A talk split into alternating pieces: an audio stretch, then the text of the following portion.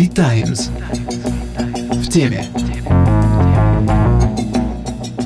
Чиновники нашли способ привлечь почти 13 триллионов рублей инвестиций в экономику. Для этого Минэкономразвития хочет привлекать деньги населения на фондовый рынок, начать эмиссионное финансирование и раздать новые налоговые льготы. Но подойдут ли такие рецепты российской экономики, мы обсудим в нашем подкасте «Витаймс» в студии Анна Третьяк и Елизавета Базанова. И наши гости сегодня – главный экономист Альфа-банка Наталья Орлова, партнер Дентенс Василий Марков и председатель Совета Финпотребсоюза и экс-председатель Федеральной комиссии по рынку ценных бумаг Игорь Костиков.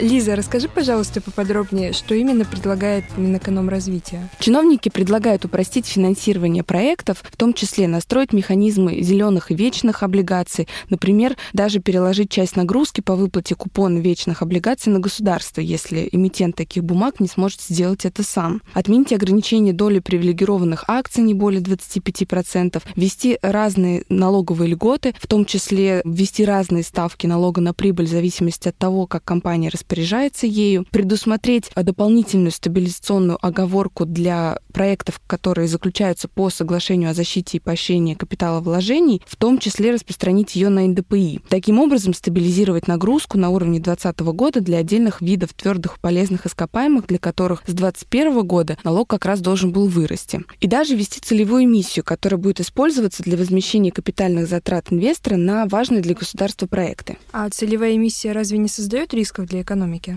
однозначно создает, причем такие предложения звучат не впервые. Например, в 2017 году Столыпинский клуб, который готовил программу для президента Владимира Путина, предлагал такую эмиссию проводить. И тогда финансово-экономический блок правительства, а также Центробанк были категорически против такого предложения, потому что оно создает в первую очередь риски для инфляции. А это уже влечет за собой риски, соответственно, для бюджета и, в общем, для всей системы финансовой. А, давайте подробнее обсудим это с главным экономистом Альфа-банка Натальей Орловой. Наталья, добрый день. Хотели узнать ваше мнение по поводу целевой эмиссии и предложений Минэкономразвития, насколько оно, в общем, действительно создает риски для экономики и а, нужно ли идти по такому пути для того, чтобы ускорить рост инвестиций, вообще привлечь их в экономику? Мне на самом деле кажется, что инвестиции, а здесь важно определиться, про какой тип мы инвестиций говорим. Да? Конечно, так сказать, идеальный сценарий – это если бы экономика росла за счет э, инвестиций, которые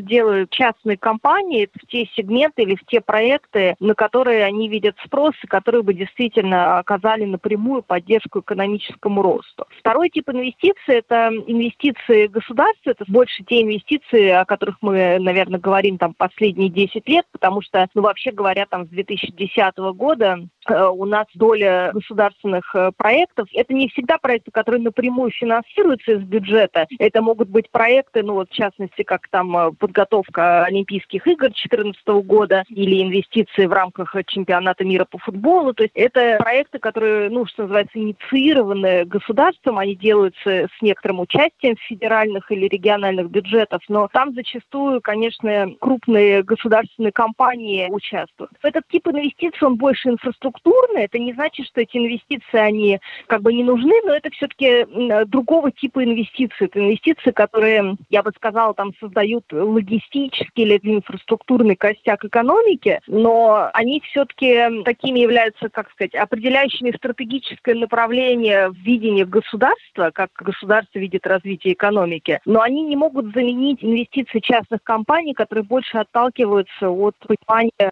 спроса и конъюнктуры. Понятно, что основной костяк инвестиций это вот именно вот этот госсектор, который вытаскивает, в общем, их всех. Но если говорить о них, здесь нужна ли целевая миссия и вообще нужны ли какие-то стимулы дополнительные для того, чтобы государству вкладываться? Вот здесь, значит, собственно, действительно, когда мы говорим про государственные инвестиции, тогда вопрос хотя бы теоретически обсуждения как бы миссии сказать, может в теории возникнуть. Но здесь всегда понятно для любого экономиста, когда начинает обсуждаться эмиссия, цена вопроса, да, потому что эмиссия, она с большой вероятностью будет приводить э, к инфляции. Она может привести к инфляции не быстро, и вот, собственно, по опыту развитых стран мы видим, что несмотря на существенное количественное смягчение, то есть увеличение балансов центральных банков, инфляция в развитых странах после кризиса 2008 года, она как бы не вернулась. Там по-прежнему дезинфляционные или дефляционные риски угрожают этим экономикам. Поэтому, мне кажется, сейчас опасность для России заключается в том, что мы смотрим на контекст развитых стран, видим, что там фактически монетарное смягчение, оно пока остается таким безнаказанным с точки зрения инфляционных рисков. И, конечно, возникает искушение вот, обсуждать сценарии эмиссии под какие-то долгосрочные проекты. Но эмиссия – это очень сильный инструмент. Мне кажется, что он, во-первых, с точки зрения монетарной политики и вообще о нем может идти речь, что когда уже нет потенциала снижения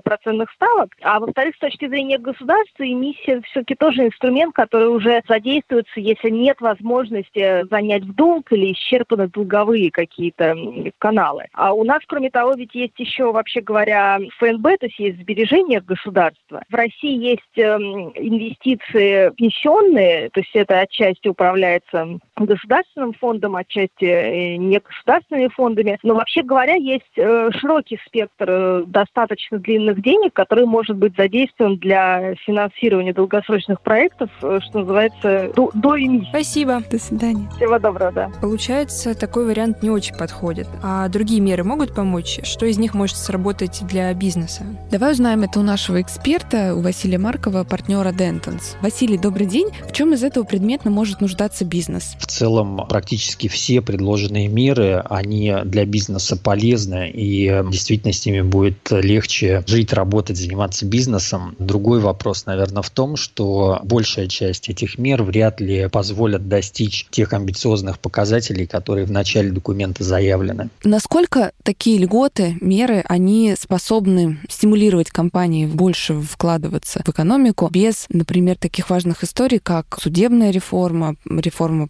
правоохраны, может быть, какие-то изменения в законодательстве дополнительные, нужны ли они? И вот одно без другого, насколько оно может существовать? Конечно, без надежной, стабильной среды, в которой ведется бизнес, вряд ли какие-то существенные изменения могут произойти, но я хотел бы немножко здесь сделать шаг назад и обратить внимание на саму постановку цели обеспечить реальный рост инвестиций в основной капитал не менее 70% по сравнению с показателем 2020 года, чтобы в 2030 году уже настолько выросли инвестиции в основной капитал. Но в современной экономике, мне кажется, рост экономики и рост ее значимости в мировой экономике, он в меньшей степени связан с ростом инвестиций в основной капитал. Мы сейчас видим и на примере индустрии уже, которые работают, развиваются в России, что совершенно не обязательно вообще иметь инвестиции в основной капитал. Одна из хорошо растущих отраслей у нас с точки зрения экспорта, в том числе это индустрия разработки программного обеспечения, где экспортная часть этой индустрии растет двузначными цифрами каждый год. Но если мы с вами посмотрим на типичную компанию разработчика, у нее вообще может не быть основных средств. При этом вклад отрасли в экономику точно совершенно гигантский. А если говорить про, вот э, есть у них там блок по стимулированию инвестиций в неокр, эту часть, насколько, на ваш взгляд, она правильно ли конструкция, а правильно ли выбраны меры, там в том числе освобождение от страховых взносов работников этой сферы, стимулирование в том числе через налоговые вычеты компаний, которые вкладываются да, в технологии, в неокр. С точки зрения неокра, действительно, цель ставится очень правильно увеличить долю неокра, которая осуществляется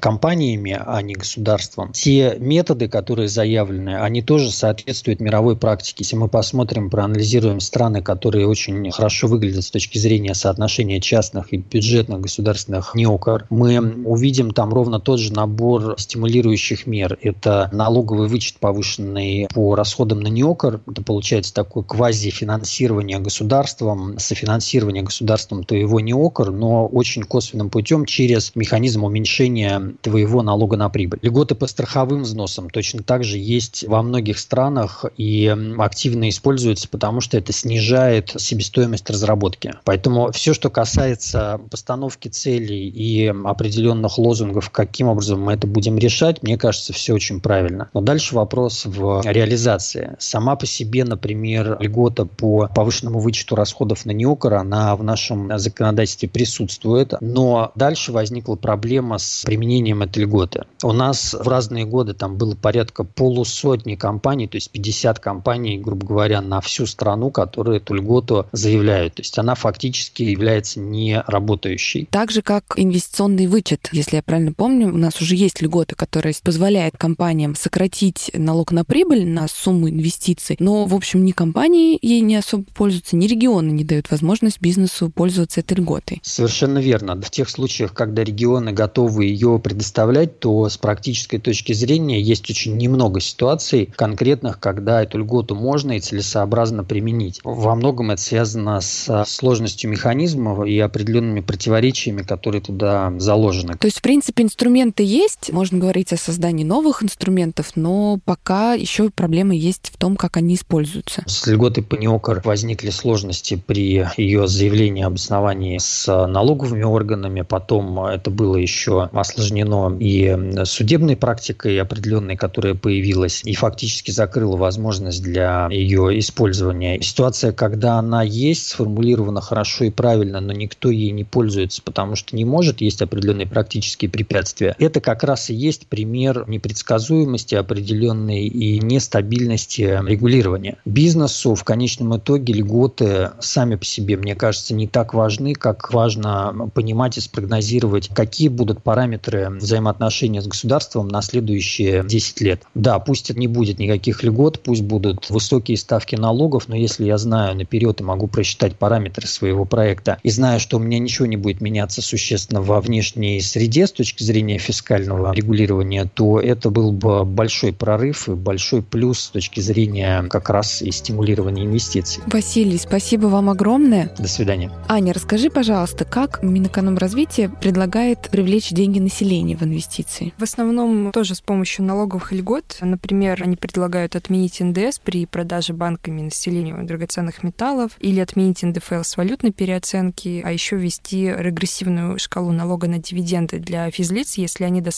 долго сидят в бумагах. Например, при сроке более трех лет дивиденд облагается по ставке 8% НДФЛ, после пяти лет по ставке 3%, спустя 7 лет по нулевой. А подходят ли эти варианты для привлечения инвестиций людей? На самом деле люди-то уже идут на рынок. К началу декабря у нас было уже более 8 миллионов частных инвесторов, и Центральный банк даже несколько раз выражал беспокойство насчет такого быстрого прихода людей на рынок. И отчасти, кстати, его стимулировали как раз налоговые льготы, я имею в виду индивидуальные инвестиционные счета. Они как раз позволяют получить один из двух типов налогового вычета. Либо суммы внесенные на счет, либо освободить от налога доход, полученный по такому счету. И таких счетов у нас уже более трех миллионов. Другой вопрос, как много этих инвесторов действительно вкладывают деньги. По разным оценкам, от половины до двух третей этих счетов на самом деле пустует. Ань, а вот насколько вот эти льготы, предложенные Минеком, они помогут все-таки сделать эти инвестиции работающими? Я предлагаю обсудить это с нашим следующим гостем, председателем Совета Финпотребсоюза Игорем Костиковым. На самом деле мы знаем, что на Западе в крупных странах практически везде есть э, налоговые льготы для инвестирования. Мы в свое время обсуждали налоговые льготы и в России, части, вот, которые сейчас предлагаются. Это освобождение той части прибыли, которая поступает в инвестиции на предприятие от налогообложения. Но, к сожалению, так сказать, дальше обсуждения это дело не пошло. Налоговые льготы нужны, это безусловно.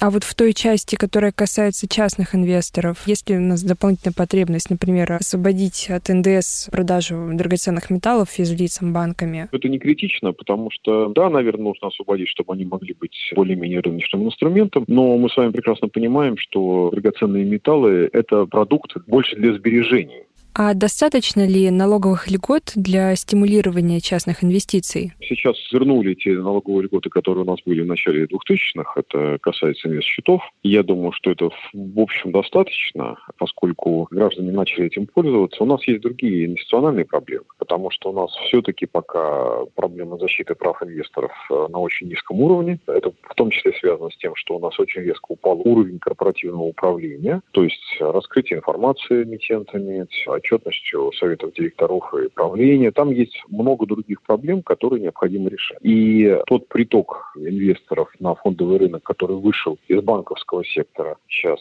в ценные бумаги, он, конечно, настораживает, потому что мы прекрасно понимаем, что риски высокие, инвесторы не готовы, и дальнейшее стимулирование этого процесса, оно дает, как мы видим, с учетом вот тех особенностей нашего рынка, которые я сказал, что основная масса, две трети инвестиций поступают на американский фондовый рынок, а не в Россию. У нас много институциональных проблем, которые нужно решить, и это не касается налоговых льгот. То есть, получается, нужно решать сначала проблемы рынка, там, корпоративное управление, снижать риски для инвестора, и, вероятно, его образовывать самого. Тут есть тоже свои проблемы, что касается финансовой грамотности инвестора. У нас на самом деле вот образование инвестора поставлено таким образом, что это фактически есть завлечение инвестора на рынок, а не образование. А если вы посмотрите, то большинство крупных финансовых институтов предлагают всякие школы для инвестора и так далее. Для чего? Для того, чтобы вы туда пришли и в ходе обучения выложили деньги для выхода на рынок. Это, конечно, сами понимаете, ну, недобросовестные практики. Хотя уже у нас были истории, когда под видом школ инвесторов, запрещенными в форексной компании два года назад, очень хорошо обобрали полстраны. Второй момент, что в крупных странах мира финансовой грамотностью обязаны заниматься крупные финансовые институты, но не сами, они сами не имеют права, они должны выделять э, финансирование для того, чтобы некоммерческие организации обеспечивали беспристрастную с точки зрения конфликта интересов обучение финансовой грамотности, чтобы граждане понимали, что они делают. Это все опять институциональные проблемы, это не столько проблемы налоговые. Спасибо большое. Всего доброго. Так что, получается, налоговые льготы в этом случае могут, конечно, немного воодушевить население, но вряд ли это тот определяющий фактор, который привлечет деньги граждан на фондовый рынок и, следом, в российскую экономику. То же самое, я думаю, можно сказать и про другие меры, которые по задумке чиновников должны стимулировать бизнес вкладываться в экономику. И в целом без, наверное, каких-то серьезных шагов власти в сторону бизнеса речь идет и о реформировании судебной системы, и снижении давления на бизнес. Инструменты, которые они сейчас предлагают, вряд ли заработают. Тем, кто остался в России и ведет тут бизнес, возможно, льготы и будут полезны, но новый бизнес вряд ли они привлекут. Это был подкаст «Витаймс в теме». Читайте и слушайте нас в социальных сетях и на сайте vitimes.io.